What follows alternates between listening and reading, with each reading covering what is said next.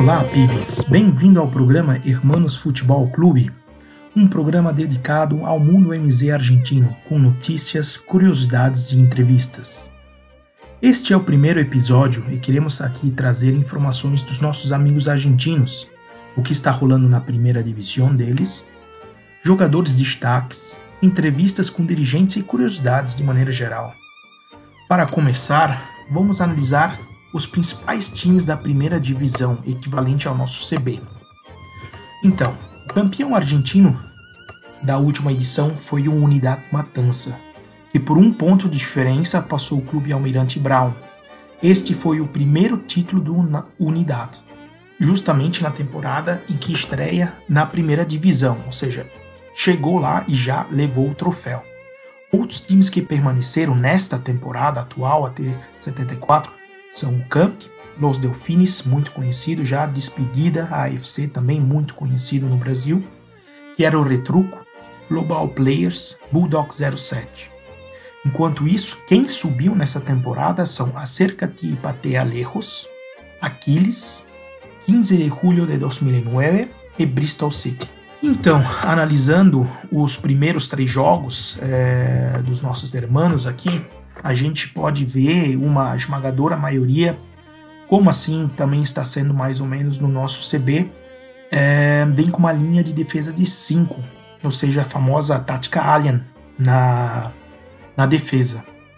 Enquanto no ataque, é, eu diria que metade, 50%, 50% variam jogar com pontas e a outra metade pelo meio, né?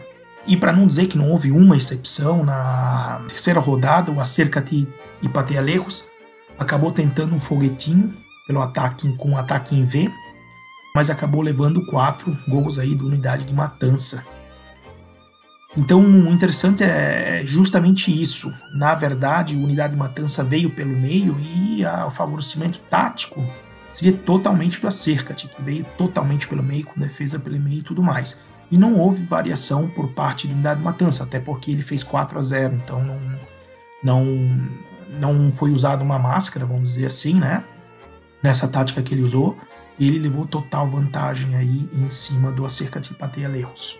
Após a terceira rodada da primeira divisão, o, a tabela ficou da seguinte maneira: em primeiro lugar, Clube Almirante Brown, que é um dos é, favoritos ao título. Em segundo lugar, Unidade Matança, também ainda assim favorito campeonatos. Em terceiro, o Camp, teve boa colocação.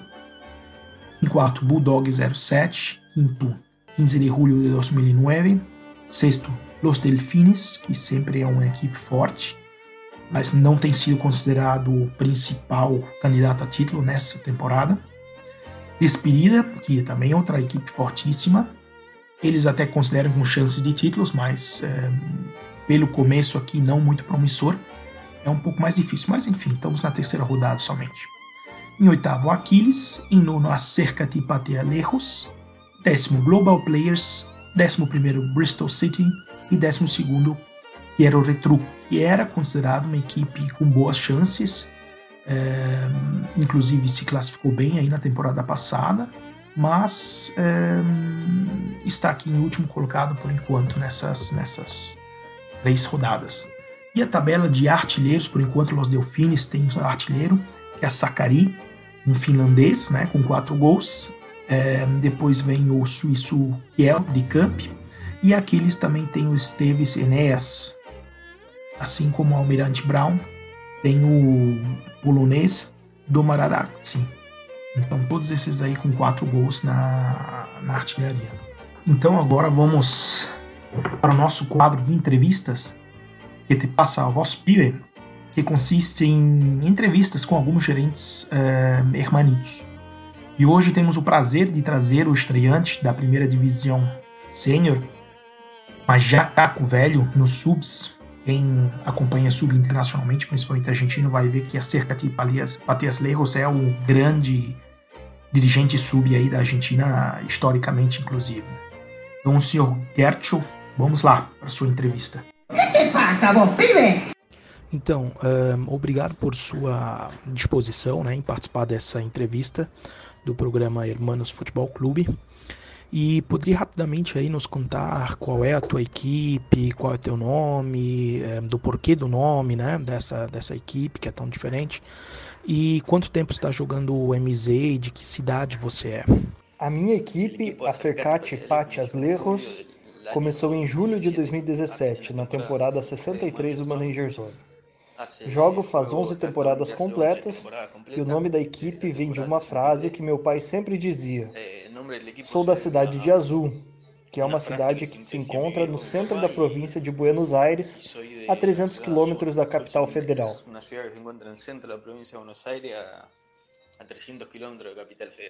Bem, agora que você está na primeira divisão, quais são suas expectativas para essa temporada? E tem algum jogador que podem fazer essa diferença?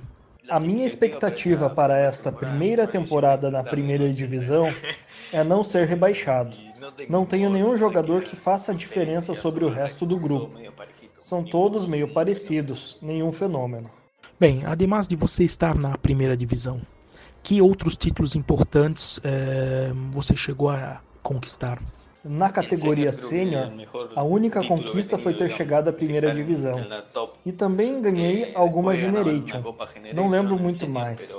Então, a maior conquista mesmo é ter chegado à top. Sabemos que você é muito bom nas categorias U18 e U21, sendo inclusive Top Series U18. Conta pra gente um pouco mais o que te encanta nessas categorias e quais são as suas metas para conquistar tudo isso. Hoje, na Sub-21 não estou competindo. Na Sub-18, tive a sorte de ganhar a Top Argentina duas vezes e a Top Mundial cinco vezes. O que me motiva para Sub-18 é que o mercado não influencia em nada, nem para o dinheiro da equipe. Tudo se baseia na estratégia do, do manager na hora de treinar. E é algo que me diverte muito. Os objetivos são de continuar ganhando as ligas e copas.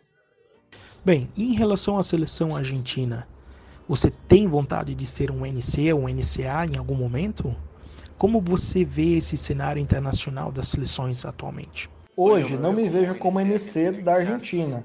Quem sabe mais para de frente. Quem sabe acompanhando e apoiando de uma forma, mas não como NC. Bem, e qual que é a sua ideia de tática de jogo para os juniores e para os U18? Como você gosta de jogar? Para o sub-18, treino os jogadores puramente para jogar pelas pontas. Posso variar um pouco, mas mais de 90% das partidas jogo pelas laterais. No sênior, creio que meu forte também sejam as pontas, mas o simulador tende a variar, tanto jogando pelas pontas como por passes curtos, portanto, trato de jogar com as duas variações. Muito bem, agradecemos ao dirigente Gert pela simpatia e disponibilidade aí de conceder essa entrevista para gente. Agora, para finalizar essa primeira edição, vamos a curiosidades. Ultimamente, eh, temos recebemos, né, na verdade, um quadro ali da que foi publicado em algum momento na TZ Argentina eh, e que rolou no Fórum Argentino, inclusive, e rolou bastante nossos grupos de WhatsApp que seriam as habilidades mínimas de acordo com cada posição de jogador. Muita gente acabou questionando bastante algumas situações aqui, mas vamos dar uma rápida revisada aí para a gente é, poder entender um pouquinho mais, né?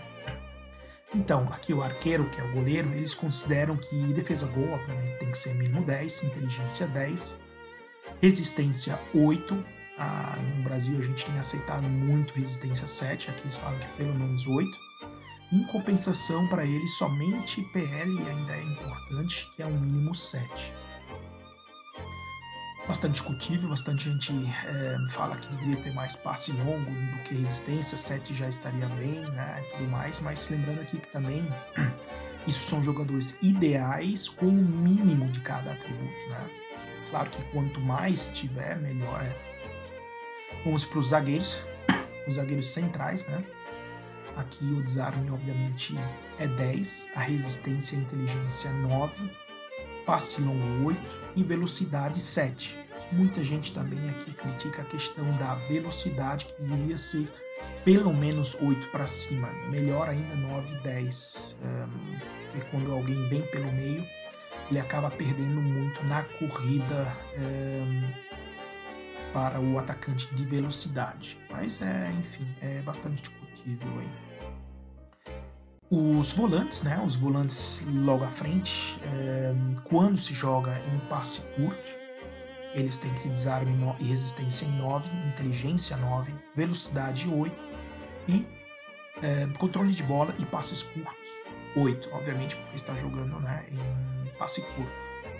Já esses mesmos volantes, quando estão jogando com ponta, tem que ter PL e desarme 9, inteligência e resistência 9, controle de bola 8, e aí passe curto e velocidade eles podem ser um pouquinho menos e trabalhar com 7.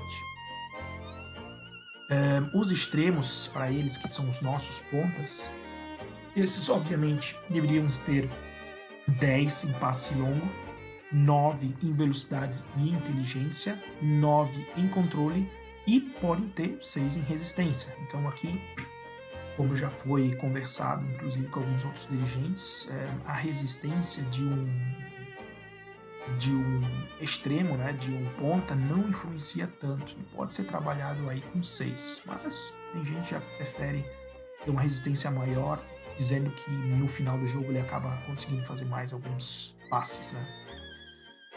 Já os atacantes quando jogado em passe curto, obviamente eles deveriam ter 10 em chute, 9 em inteligência e controle de bola, 8 em velocidade e passe curto e 7 em resistência.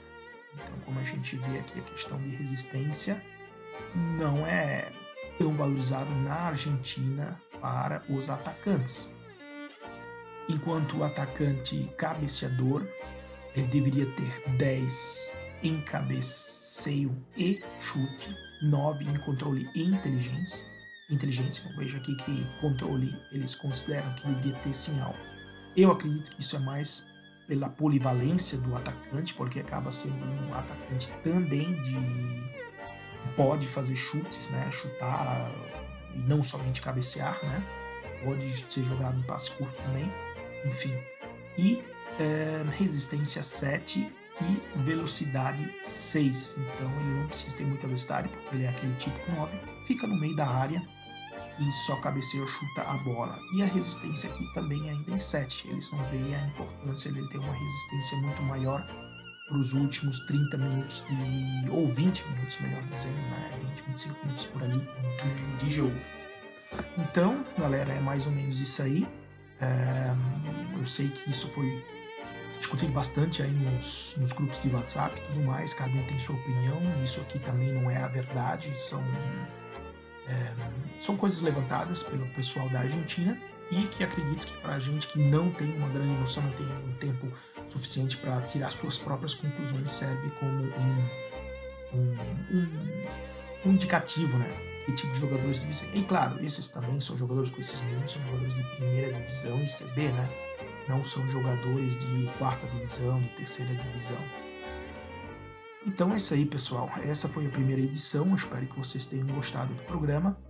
É, a gente pretende fazer a cada 15 dias, mais ou menos, esse programa, se possível, né? acompanhando sempre a primeira divisão, destaques, curiosidades. E quando der, a gente vai trazer também entrevistas com jogadores argentinos para a gente entender um pouquinho o que, que eles pensam lá também, né? A gente, de repente, tirar algumas ideias e tudo mais. É, e a gente está aceitando sugestões e participação, claro. Se alguém quiser ser comentarista, gosta também de acompanhar futebol argentino, estamos aí à disposição. Então, pessoal, hasta luego, peace.